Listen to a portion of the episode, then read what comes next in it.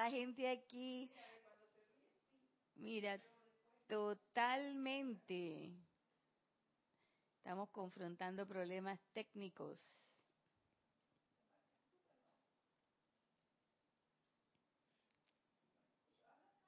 Hola, ¿se oye?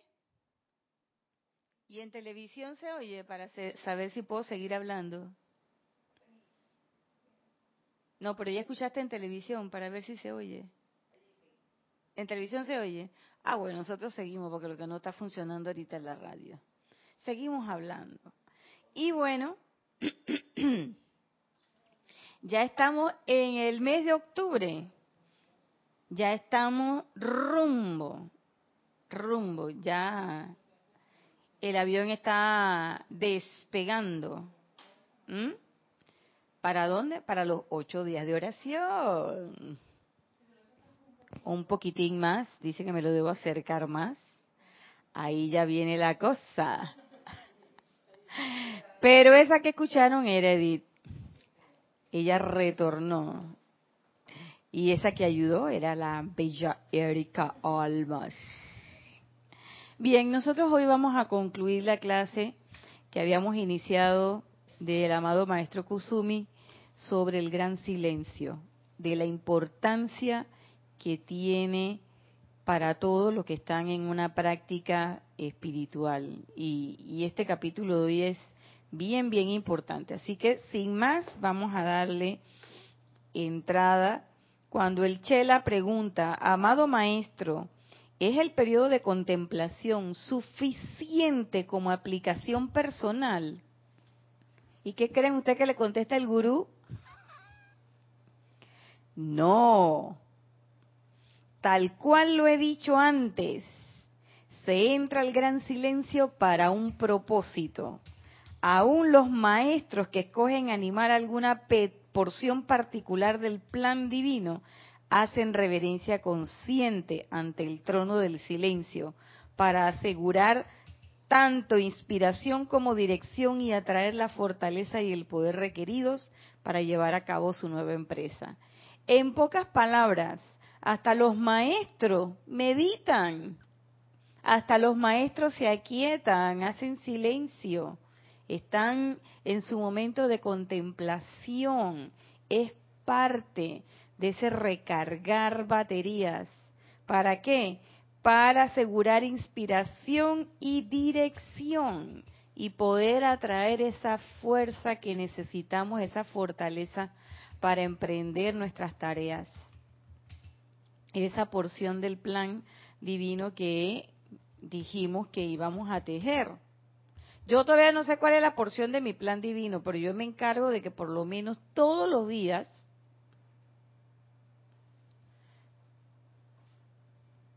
sean dedicados a la calificación constructiva de la energía. Tratar en pocas palabras o en buen panameño de no meter la pata ese día. O utilizando los términos que yo utilizo en mi ejercicio profesional, que la incidencia de la metedura de pata sea muy baja, casi nula. Por supuesto que hay veces en que la suma de casos, oye, es demasiada. En el caso de que de repente con el que iba en el elevador, con un compañero de trabajo, con alguien en la calle o con un taxista que me llevaba. Oye, pero cuando tú vas sumando y vas sumando, vas sumando, tú dices, no, no, no, espérate, aquí tiene que pasar algo, porque esto no puede ser. ¿Por qué? Porque supuestamente somos estudiantes de la luz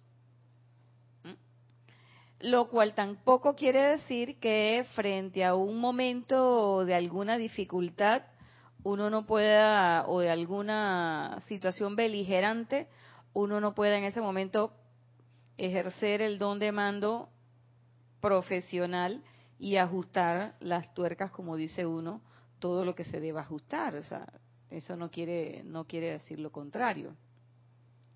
Pero sí es necesario o sea, no puedo usar nada más la meditación como aplicación. La aplicación incluye entrar a tu gran silencio, entrar a hacer el ejercicio de meditación, pero no es nada más eso. Entonces ahí yo veo que es importante decretar, poner tu atención sobre las cosas que quieres lograr ese día y darle a tu vida en ese momento, en ese día, un rumbo eh, específico. A mí me ha pasado, y yo la experiencia que tengo es que cuando yo como que dejo que todo fluya, que, que fluya, porque a veces nosotros usamos la enseñanza para meternos por unos recovecos y, y, las cosas, y que no, no, no, es que yo quiero que fluya, no. Porque entonces, ¿qué pasa? Ese día uno anda así, ¿ves? Para allá y para acá, para allá y para acá, para allá y para acá, y que fluyendo. Entonces, no, tiene una dirección. Hoy qué quiero? Mira, hoy quiero ser una presencia confortadora. Pap, me centro. Hoy qué quiero? Hoy quiero efectividad. Quiero uso efectivo del tiempo. ¿Por qué? Porque tengo muchas cosas que hacer, porque tengo estas cuestiones, porque tengo y tengo y tengo y tengo y tengo. Pero a pesar de que tengo y tengo y tengo y tengo y tengo, espérate, entonces yo voy a empezar por centrar mi atención en lo más importante, que es la presencia yo soy. Entonces, ahí, desde que uno se despierta, magna presencia yo soy, asume poder y control, produce tu perfección y mantén tu dominio. ahí está la cosa. Y entonces uno empieza, magno Dios en mí, asumo tu eterno amanecer, todo lo que tú quieras. Y entonces hay cosas que siempre estoy de, que siempre estoy energizando hay decretos que son muy particulares y que son decretos que ya pues eh, no pasa el día. Que un decreto así de eso como cepillate los dientes, no puedo salir a la calle con la boca sucia, entonces yo no puedo salir a la calle si no he hecho ese grupito de, decretos que son los que conforman el, el, ese momentum de aplicación no les voy a decir cuáles son, ustedes tienen los de ustedes. Pero indudablemente que uno de esos y fundamental es el decreto del tubo de luz. Esa es una cosa que... Y ahora, eh, de un tiempo a esta parte, usando el óvalo de luz blanca, que es importantísimo para todas las actividades que uno en un momento pueda realizar. Sigue diciendo el maestro, dime, Edith.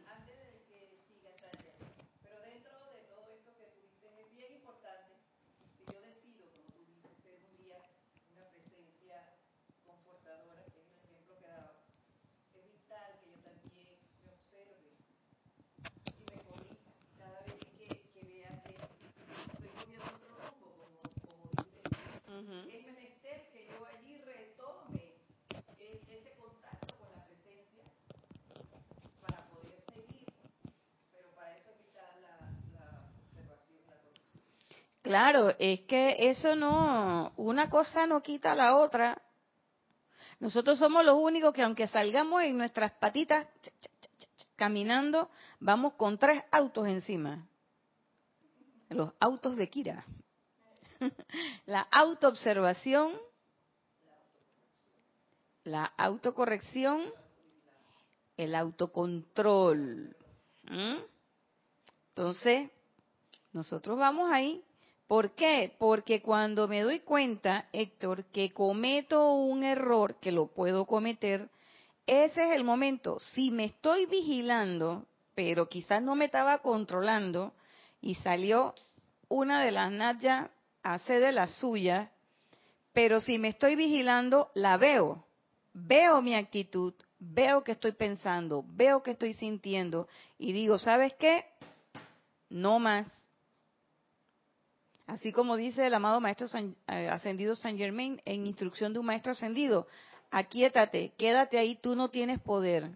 O esa afirmación tan grande que él decía, tú no tienes poder porque puede ser un miedo, puede ser una duda que en un momento determinado te surja sobre algo que ya aparentemente estaba claro. Y entonces cuando uno anda en esos momentos que uno dice que esto ya lo tengo seteado, entonces ya no lo miro más, ahí es donde pasan las cosas. ¿Por qué lo dejas de poner Claro. atención? Dime, Di. Y si yo estoy vigilándome, me es más fácil ver cuando esa energía viene y cuando yo debo, cuando es menester que yo entre a ese silencio que tú mencionabas. Así es.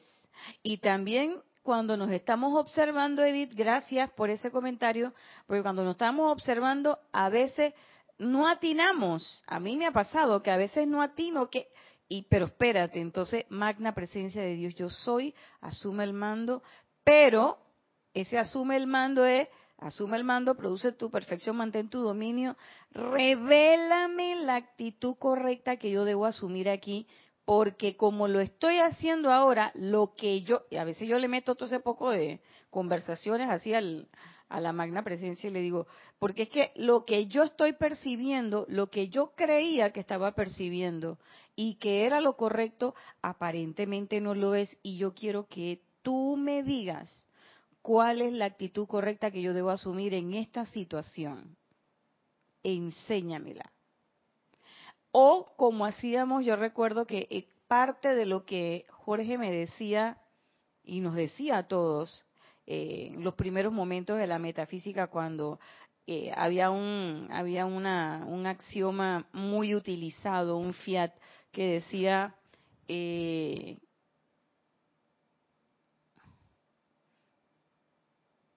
eh, decreto el no decreto el bien en esta situación.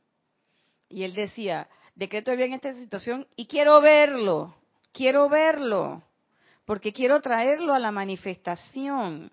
Eso eso es bien bien importante porque muchas veces uno se va y se va y se va en las en, en los fiats que ya no sabemos pero no caemos en la cuenta de que nosotros somos el camino, somos los conductores, somos el recipiente a través del cual todas esas invocaciones y todos esos llamados van a venir a la forma y van a venir a la realidad. Luego sigue diciendo el maestro, el chela individual, esa me llegó. Cuando yo lo leí yo dije, Eikusumi, eso me llegó, maestro. dice, mire lo que dice, el chela individual, particularmente de Occidente, desconoce el significado de aquietarse. Cuando el cuerpo está quieto, la mente está corriendo, aún en las peticiones del Señor. Es decir, que nosotros a veces, aunque estemos decretando, nuestra mente quizás puede andar dando vueltecitas por ahí. Por eso es importante no solamente ejercitar el verbo, el decreto o la visualización, sino también entrar ese gran silencio y que no nos debe dar miedo, ni cosa, ni nada, entrar al gran silencio. A ver, Edith. Estela desde Tucumán, Argentina, tiene una consulta. Hola, Dice, Estela. Bendiciones a todos. Bendiciones, Estela. Saludos hasta Argentina. A Naya, ¿de qué manera se visualiza el óvalo de luz si ya hemos hecho el tubo de luz? Ah, eso es bien interesante, Estela. A mí me pasó. Quiero comentarte que me pasó. Entonces, ¿qué yo... ¿Qué quieres que te diga, Estela? ¿Qué yo hice? yo me busqué una foto mía y le pinté. Y yo dije, bueno, esto es lo que yo voy a visualizar. Le pinté el pilar de fuego violeta. Y le pinté el tubo de luz, el anillo no se pasa. ¿Mm? El famoso Rimpasnot es eso. Y entonces, ¿qué hice? Alrededor le hice un óvalo así, que los envuelve a los dos. Y caí en la cuenta de una cosa. Fíjate, uno piensa, la mente de uno cree que una cosa no va con la otra pero todos son elementos protectores. Y el óvalo tú lo puedes hacer tan grande como tú quieras. Y tú dentro de ese óvalo de luz, nosotros cuando lo hacemos aquí en el grupo Serapis Bay, no solamente lo hacemos alrededor de nosotros, sino que lo hacemos cubriendo todo el templo. Todo el templo. Y lo mismo puedes hacer tú con tu casa. Tú puedes centrarte ahí en ese óvalo de luz blanca y puedes ponerlo alrededor de toda tu casa. Puedes ponerlo alrededor del sitio donde trabajas, por ejemplo, o puedes ponerlo alrededor de tu ciudad o incluso alrededor de tu país. Yo a veces lo he hecho, eh, sobre todo eh, algunos domingos así, eh, que son los domingos, yo digo que hoy voy a meter a todo el mundo aquí en, en la canasta. Entonces, a veces todo y visualizo todo, por supuesto, tengo que tener la, imagen del, del, mapa y todo, y lo pongo. Pero al principio a mí, se, a mí me costaba, a mí me costó, te voy a decir qué me costó. Eso ya ese cuento ya lo he echado, pero para beneficio lo he hecho. Lo que a mí más me costó fue la llama violeta. Porque yo veía el video que tiene el grupo Serapis Bay en el, la página web en ese tiempo, cuando estaba Jorge todavía con nosotros. Y el que salía en ese video, que es muy ilustrativo, es Rodolfo Simmons, mi querido hermano. ¿Y qué me pasaba? Que cuando yo cerraba los ojos y quería ver la antorcha de llama violeta, ¿a quién yo veía dentro de la antorcha de llama violeta? A Rodolfo Simón. Pero esa imagen que llevó el grupo Serapis Bay a la página web me sirvió porque yo dije, hombre, pero si Rodolfo está ahí, yo me puedo meter también. Y entonces agarré, imprimí una foto mía y empecé a pintarle el fuego violeta alrededor. Ra, ra, ra, ra, ra, ra fuego violeta. Pa. Y después se me ocurrió que con el pilar de fuego violeta podía hacer lo mismo. ¿Y qué descubrí, Estela? Que cuando ya me tocaba a mí hacer la visualización en momentos del ceremonial, en transmisión de la llama, en ocho días de oración, fuese yo oficiante o no, o fuese otro hermano el que estuviera haciendo el, eh, el ceremonial, caí en la cuenta de que me era más fácil visualizar las cosas y los, los, los, elementos que los maestros nos daban. En un momento alguien hizo sobre el lago violeta, eh, en alguna ocasión alguien hizo el anillo ese del gran director divino y así sucesivamente. Muchos han hecho diferentes visualizaciones. Yo caí en la cuenta que con ese ejercicio, que parece como de niño de primaria, pero a mí me sirvió, yo no sé si a otro le servirá, pero por lo menos a mí me funcionó, me permitió poder visualizar mejor otras cosas. Cuando yo digo la espada de llama azul, ya yo veo la espada de llama azul y yo me dibujé una espada de llama azul, ahí estaba. Y fíjate qué importante es eso, qué importante es eso y a veces uno piensa que es una tontería, pero ahora en los días que estuvimos en la feria del libro, a los niños les llevamos cosas para que pintaran.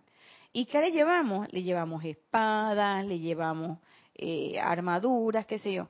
Y habían niños, cada niño pintaba la espada de acuerdo a su conciencia. Y te voy a decir, todas las espadas estaban espectaculares, yo me las quería quedar todas. Porque la espada cuando yo la pinté, por supuesto que no fue como la de esos niños. Y ahí yo me di cuenta que eh, el poder eh, hacer ese tipo de, de cosas, de, de, construcciones, me permitía a mí visualizar mejor. Porque yo confieso, y he de ser franca, que a mí las visualizaciones al inicio no me salían. Y en los primeros tiempos se me dificultaba mucho. A ver, Edith.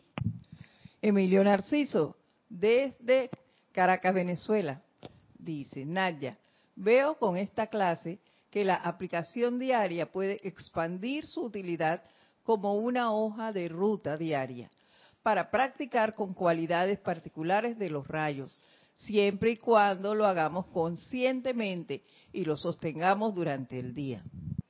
Así es, Emilio Narciso. Saludos hasta la bella Caracas.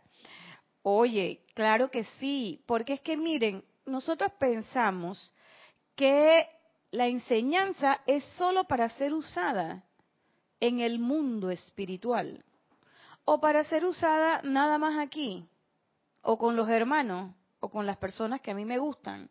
Y por el contrario, la enseñanza puede, usar, puede ser usada para todo, porque el amado maestro ascendido Pablo el Veneciano y el amado Mahacho Han nos han dicho que nosotros día a día, haciendo nuestro día a día, nosotros vamos irradiando el confort, pero en el día a día también podemos, podemos irradiar salud, podemos irradiar belleza, podemos irradiar paz, tranquilidad. Hay tantas cosas, hay tantas, tantas eh, cualidades que nosotros podemos encarnar por día, por hora, por minuto. Por supuesto que ya es como una supermaestría. Déjenme con el día. Yo con el, día es mi es mi mi mi, tiempo.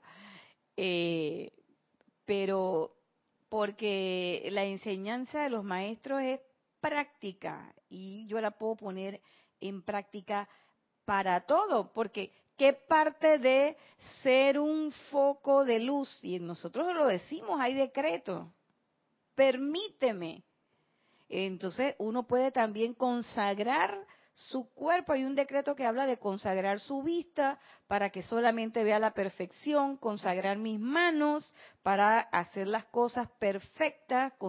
Y uno puede de esa manera eh, ser un vehículo realmente de los maestros ascendidos. No nada más hablando y hablando y hablando y hablando y hablando y hablando que a veces uno habla y, y, la mente del ser humano es así, como las mentes no entrenadas.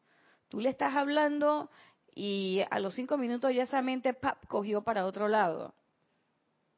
Por eso es necesario el aquietamiento, el entrar al gran silencio para que esos procesos mentales estén correctamente direccionados y nosotros podamos entonces ser unos reales vehículos de la energía de los maestros ascendidos. De lo contrario, nada más que usamos el 10%. Acuérdense lo que decía la amada diosa de la libertad. Si tú me llamas, yo llego, pero si cuando yo voy, palabras más, palabras menos,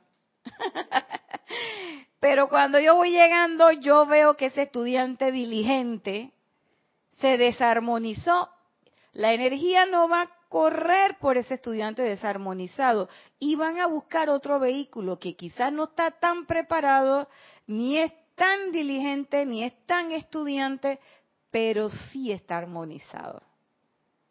Entonces, eso es importante. Oye, gracias, Emilio.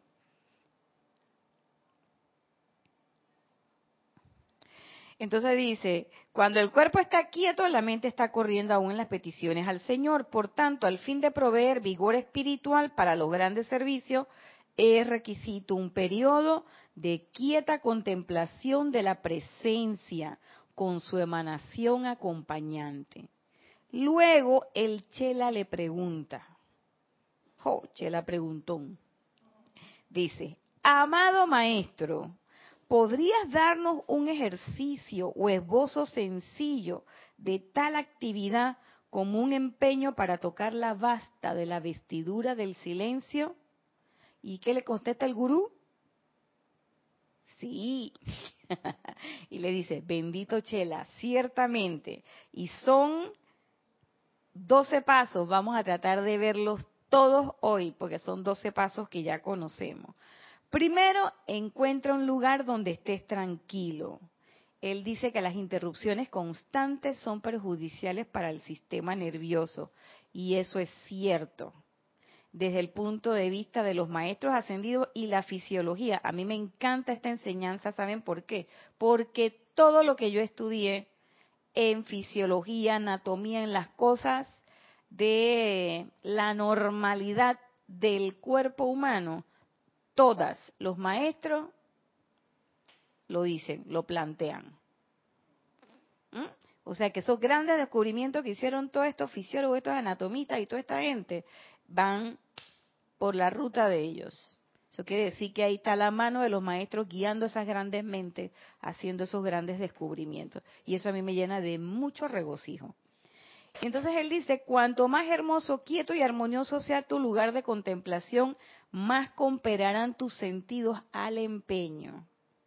Claro, entonces yo busco un lugar eh, donde medita uno o donde entra uno al gran silencio. Yo lo hago en mi cuarto. Yo tengo mi sillita y uno pone su incienso, su cosa. Ya, ya no uso mucho incienso, uso ahora velas aromáticas. ¿Mm? Y entonces ahí yo estoy calladita, siento, y por supuesto un ambiente que bonito, sencillo, pero un ambiente tran, tranquilo. Y ellos dicen que es importante sostener esto y él, y él lo pone eh, de tal forma que de esa manera tratar de que sea siempre en el mismo lugar para ir creando lo que se llama un momento. Y por eso él dice que él, él dice, ¿por qué las grandes catedrales y templos y hogares de corriente de vida santa es más fácil alcanzar la elevación de la conciencia que revela la presencia eterna. Si nosotros meditamos siempre en el mismo lugar eh, y si es posible, misma hora, eh, ahí se va acumulando un momentum energético, un momentum energético, de tal manera que cuando uno le toca eh, la meditación del día a la hora o antes de acostar, uno lo hace y y llega. Pero eso no quiere decir, ojo, esto no lo dice el maestro, pero es una experiencia. Eso no quiere decir que después en otro momento, en otro lugar no lo voy a lograr. Por el contrario, tú te llevas ese momentum contigo. Entonces, ¿qué es lo que hace, qué es lo que hace también o qué impulsa ese momentum? La práctica, la frecuencia, el, el, el ritmo, todos los días, a la misma hora, mismo lugar, es un ritmo. Y eso hace que con esa práctica uno va adquiriendo destrezas. Y eso es lo que hace que un momento determinado, eh, en un requerimiento específico, importante, eh, que usted necesite una meditación rápida, aquietarte, te aquietas más rápido y te y no te cuesta no te cuesta mucho. ¿Y eso por qué es? Porque ya llevo un momento, un acupiado de meditación. Segundo, coloca tu cuerpo en una posición cómoda. Y esto se los voy a leer porque esto es rotundo y verídico. A mí yo me río porque el maestro Kusumi es tan suavecito pero tan contundente aunque él dice que él tiene una varita. Sí. Kusumi, no crean, Kusumi hay una historia de él algún día. La voy a la voy a traer aquí. Pero él tiene una historia de que él tiene una varita ahí guardada bajo la cama. Dice, coloca tu cuerpo físico en una posición cómoda. Recuerda que en todos los empeños espirituales, cuanto más te asegures de tus vehículos, tanto más fácil será tu logro.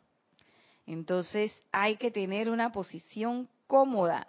Sin embargo, entrar al silencio es una actividad positiva. ¿Lo recuerdan que él lo dijo anteriormente? ¿Mm? No es que yo me voy a quedar ahí y que llega presencia, no, que llega de dónde? Eres tú, porque la presencia eres tú. No es que tú te vas a acostar y te van a bajar y se te va a meter un ser especial ni extraordinario. No, no, no, si ya extraordinario somos. Lo que no sabemos manifestarlo. Pero ahí está la presencia. Y nosotros somos los que vamos activamente a hacer eso. De allí que sea sensato sentarse con la columna vertebral. Por eso es que nosotros en Serapis Bay meditamos sentados la columna vertebral erecta, ya que la misma propensión de acostarse es conducente al letargo, lo que hemos dicho. Ah, yo voy a meditar acostado, te quedas dormido. Esto, por supuesto, y esto me encanta, está sujeto a modificación en caso de enfermedad u otra circunstancia donde el individuo no pueda realizar con sensatez sus adoraciones en la privacidad de su propio santuario. Si tienes un problema de la columna, si tienes un problema de que no puedes estar sentado por una apariencia o por lo que sea, oye muchacho muchacha, sensatez. Entonces ese es el momento para qué? Para entonces ahí sí puedes hacerlo. ¿Mm? Pero no hay que, ay no, es que a mí sentado no se me da y entonces, y tú lo ves que cuando se acuestan roncando. Bueno, hay gente que también cuando cierra los ojos sentado igual se duerme. Pero bueno, lo importante es que la posición sea cómoda y con la espalda erecta. Permíteme decir aquí que se requiere de... Miren esto, este párrafo es hermoso se requiere de discernimiento, sabiduría y sentido común en la búsqueda del sendero espiritual. Son tres requisitos que dice el, mama, el amado Kusumi. Discernimiento, sabiduría y sentido común, que es el menos común de los sentidos. ¿Mm? Sentido común. Y a veces nosotros andamos buscándole la quinta pata al gato. Oye, el gato no tiene cinco patas, tiene cuatro. El rabo es la, eh, está largo como una pata, pero no es la pata, es el rabo. Entonces nosotros queremos acomodar las cosas a la creencia de nosotros. Y aquí es todo lo contrario, es precisamente abrirte al influjo de esa presencia yo soy que nosotros somos, apartarnos los cuatro cuerpos, la personalidad, cooperar todos, ¿para qué? Para que entonces la presencia fluya. Y cuando la presencia fluye, entonces somos esos cinco, somos el vehículo espectacularmente preparado que permite que la presencia se manifieste. Qué cosa más linda. Acabo de caer en la cuenta de eso. Echar la vida. Y después a, veces hay gente que me pregunta, ¿a ti por qué te gusta eso? cosas como esta. Ah, Dios mío. Acabo de tener una epifanía. qué lindo. Entonces, dice, esto es un requisito para un desarrollo espiritual más que ordinario. Entonces, él habla aquí un poquito sobre alguna gente que ha preguntado sobre meditar con la luz apagada o oscuras. Y él dice, hombre, hay gente, palabras más, palabras menos, hay personas que se despiertan en la madrugada y que viven de tal manera que no pueden encender las luces porque molestan a las otras personas que viven con ellos. Pero puede hacer una meditación, si esa es la condición, centrándose bien en su presencia. Pero lo que él recomienda, él dice que no es, eh, no es eh, la costumbre, pues meditar con las luces apagadas, sino precisamente meditar con las luces encendidas. A mí particularmente me gusta eh, tempranito en la mañana, pero ya cuando el sol está saliendo, 6 de la mañana. Pero hay veces en que he tenido que salir más temprano, porque me voy de viaje, porque me voy de gira o lo que sea. Y entonces, bueno, ahí son las 5 de la mañana, pam, pam, pam. Yo tengo la suerte de que yo duermo sola, vivo sola. Pero sí, a veces mi chihuahua sacan la cabeza debajo de la sábana como diciendo que, hey, me prendiste la luz, loco, tengo sueño. Pero bueno, ellos no protestan tanto, a ellos no les molesta. Pero si en algún momento estuviese en un lugar que me ha tocado, donde de repente tengo que compartir la habitación con alguien o lo que sea, muchas ocasiones lo que he hecho es que me voy al baño. Me meto en el baño, pam, y prendo la luz y ahí medito. Pero bueno, usar el discernimiento, el sentido común, es lo que plantea el maestro. Lo tercero, relájate. La mayoría de los individuos están tan tensos que cierran la puerta al flujo de la gracia. Y el aquitamiento tiene parte de eso, de que tú puedas soltarte, puedas relajarte y no estar todo el tiempo apretado. Nosotros vivimos todo el tiempo apretados y apurados. Que no me da tiempo para esto, que no me da tiempo, que corre para allá, que corre para acá, que mete el freno, que todo el tiempo estamos en un en una corredera y en una tensión. Y entonces esto tiene que ser un momento sublime de conexión. Entonces, tratar de relajarte. Entonces él dice, cultiva ese estado de reposo en alerta. Eso me gustó. Reposo en alerta. Fíjense, reposo en alerta tan esencial para una vida equilibrada y balanceada reposo en alerta, es decir, yo estoy reposando, yo estoy relajada, pero no estoy desconectada. ¿Ok? Y esa, esa relajación, una cosa importante, es que esa relajación, una vez que termina ese, esa entrada al gran silencio, yo me la puedo llevar todo el día. Yo la puedo traer conmigo, porque es un, es, es algo que yo puedo evocar y yo me puedo relajar en un momento, hoy estoy, estoy un poco tensa, y me puedo, y me puedo relajar. Sin embargo, puedo estar relajada y puedo estar alerta a todo lo que está pasando, a todo lo que estoy pensando, a todo lo que estoy sintiendo.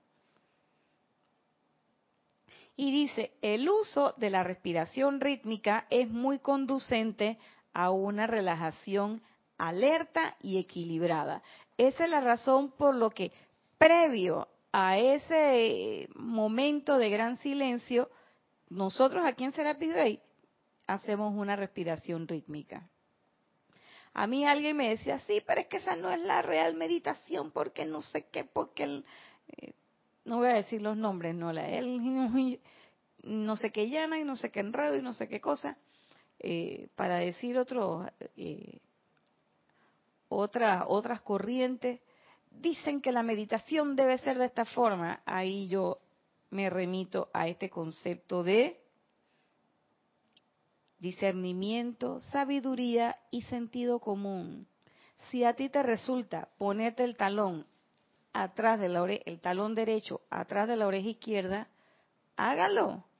A mí no me llega, a mí no me llega. O sea, aunque yo quisiera, el día que será pibe y diga que yo tengo que poner el talón de atrás de la tengo que hacer mucho estiramiento y mucho ejercicio.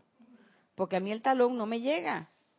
Yo de a milagro me puedo agachar para recoger el, cuara, que el, centavo que se me cayó en el piso. Entonces, por eso yo estoy muy contentita con que sea sentado y erecto. Y no lo decimos nosotros, lo dice el amado maestro Kusumi. Sencillo, práctico, si como dicen los maestros, la vida es sencilla y práctica y la enseñanza también. Cuarto, determina dentro de ti qué ser o actividad del corazón deseas contemplar. Antes de llegar a, a ese punto, sépase que usted tiene que evaluar su propósito y su motivo. ¿Qué es lo que qué es lo que yo quiero? Quiero meditar, oye, yo quiero meditar en el cetro, quiero meditar en la espada de llama azul o quiero meditar en la capa de la amada Madre María, porque dicen que esa capa una vez que te cubre es un manto de belleza, salud y alegría. Ay, me salió como un verso. Sí, entonces tú tienes que decidir qué ser o actividad del corazón de Dios desea contemplar. examina tu motivo imparcialmente, sensatamente y con discernimiento. Nuevamente, sabiduría, discernimiento y sentido común. Eso de sensatez es sentido común, sensatamente. ¿Mm? Si hay algún deseo de búsqueda personal de fenómenos o satisfacción, satisfacción de la curiosidad, frustrarás tu propósito. Si tú lo que quieres es ir a oír los pajaritos los cielos tuchita, o si tú lo que quieres es que yo quiero meditar y yo quiero ser el canal del maestro ascendido Saint Germain. ¿Really? Está bien. Pero ¿cómo vas a llegar a ser? Yo no digo que no sea bueno. Ojo, no estoy diciendo eso.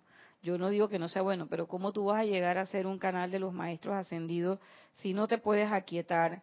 Hay un ruido enorme dentro de ti, aunque tú seas súper callada o callado, si todavía no has ejercitado o desarrollado discernimiento, sabiduría y sentido común. Entonces ahí pues ese motivo como que como que no va. El único propósito de la contemplación activa, óigase, y esto está así bien resaltado como lo hacen los maestros. El único propósito de la contemplación activa es entrar a la presencia del a la presencia de Dios. Ese es el único propósito, no más. Quinto, aquí vienen los elementos ya de visualización que uno tiene y de elementos de, de prácticos. Conscientemente siéntete envuelto en la luz de Dios, su presencia y su amor. Porque de nada vale que yo esté pensando, que yo esté diciendo, eh, visualizando, esté haciendo el óvalo, eh, haciendo la, la llama violeta, si yo no lo puedo sentir. Tengo que sentirme envuelto en la luz. Y yo reconozco que al inicio para mí fue, fue un poco difícil porque yo decía, ¿cómo será eso? ¿Cómo será eso? Y de repente hice una cosa que me rindió muchos resultados. Deseché las expectativas y dejé de poner atención y dejé de hacerme esa pregunta. ¿Cómo será? Y entonces empecé a, a mi manera, percibir cómo yo creía que era la luz, ese amor de Dios. Poco a poco fue cambiando y me fui dando cuenta a lo largo de todos estos años que lo que yo pensaba que era el amor de Dios, sí, pero que era más, que estaba, en la superficie. Todavía yo sigo pensando que estoy en la superficie, pero ha cambiado y ahí es donde te das cuenta entonces que tu meditación está rindiendo su fruto. Porque si tú estás afirmando tus ideas y tú dices que viste, yo sabía que era así, Mm, mm, mm, Esas son jugarretas de la personalidad y conmigo han jugado bastante. Ya yo las reconozco. Cuando yo las veo, digo, vela, ve, por ella se anda moviendo. Ya, ya las, las tengo, pero bien chequeaditas. Sexto, empeñate en sostener tus procesos de pensamiento y sentimiento unipuntuales, en verter amor y bendiciones a Dios y su universo hasta cinco minutos de concentración pueden ser suficientes para tus primeros esfuerzos. Empeñate en sostener, que sean sostenidos, que tú no estés pensando que si la olla de frijoles, que si me van a llamar, que si el perro está dando vuelta, que si nada. En ese momento es un momento completo de abstracción donde uno está solamente sosteniendo esos pensamientos, enviándole ese amor a la presencia y sabiendo que yo soy esa presencia. Nosotros usamos en ese momento el mantra del yo soy. Entonces empezamos con el yo soy el yo, y, visual, y, tratar de visualizar cómo es eso. Entonces las láminas de la presencia adquieren un gran valor porque uno pone esa imagen y eso es lo que uno sostiene. Y uno no se pone a estar pensando, sino que uno solamente es alabanza. No es fácil, pero se puede. Séptimo, empeñate en controlar las exigencias de tu cuerpo físico durante ese tiempo. educando al cuerpo físico y no es de que allá la vida, yo sabía que me iba a dar gana orinar, conchole. No, eso tiene, eso tiene una connotación bien, eh, bien golpeadora, ¿no? Si no es decirle, ¿sabes qué? Aquíétate. Me acuerdo de esa frase que a mí me daba mucha risa, pero, pero hoy ya no me da tanta risa. Aquíétate y sabe que yo soy Dios. Y tú lo dices tranquilito. Y de repente, pa, se fueron las ganas de orinar, se fueron las ganas de esto. Dime, Héctor.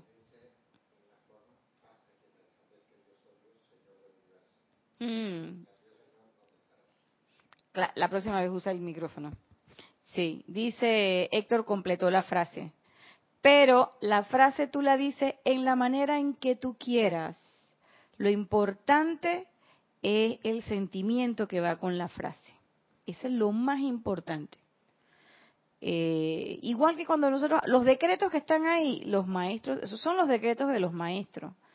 Pero llega un momento en que tú tienes una relación con el maestro, con la presencia, contigo mismo.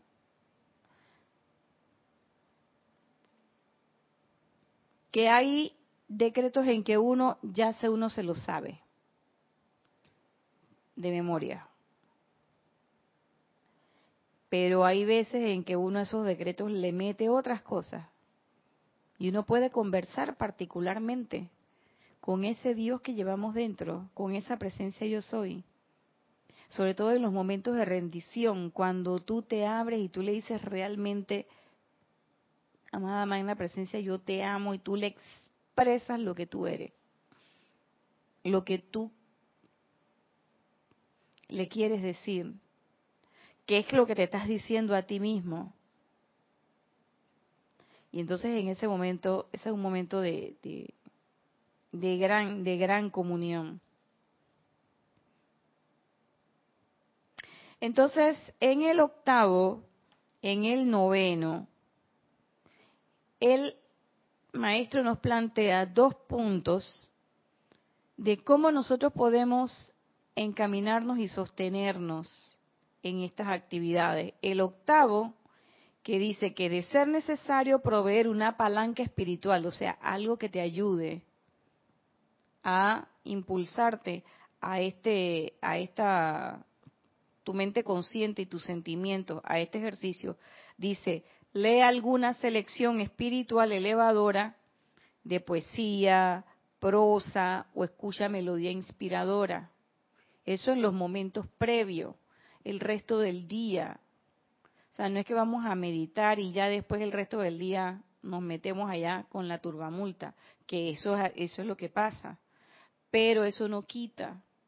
Entonces, hay quien le gusta leer, a mí particularmente, que soy una lectora inveterada, yo llevo siempre un libro conmigo, de los maestros de poesía, de lo que sea. Yo siempre llevo como dos o tres libros. La gente que para qué diga es que si me canso de uno, voy para el otro, brinco para el otro y regreso.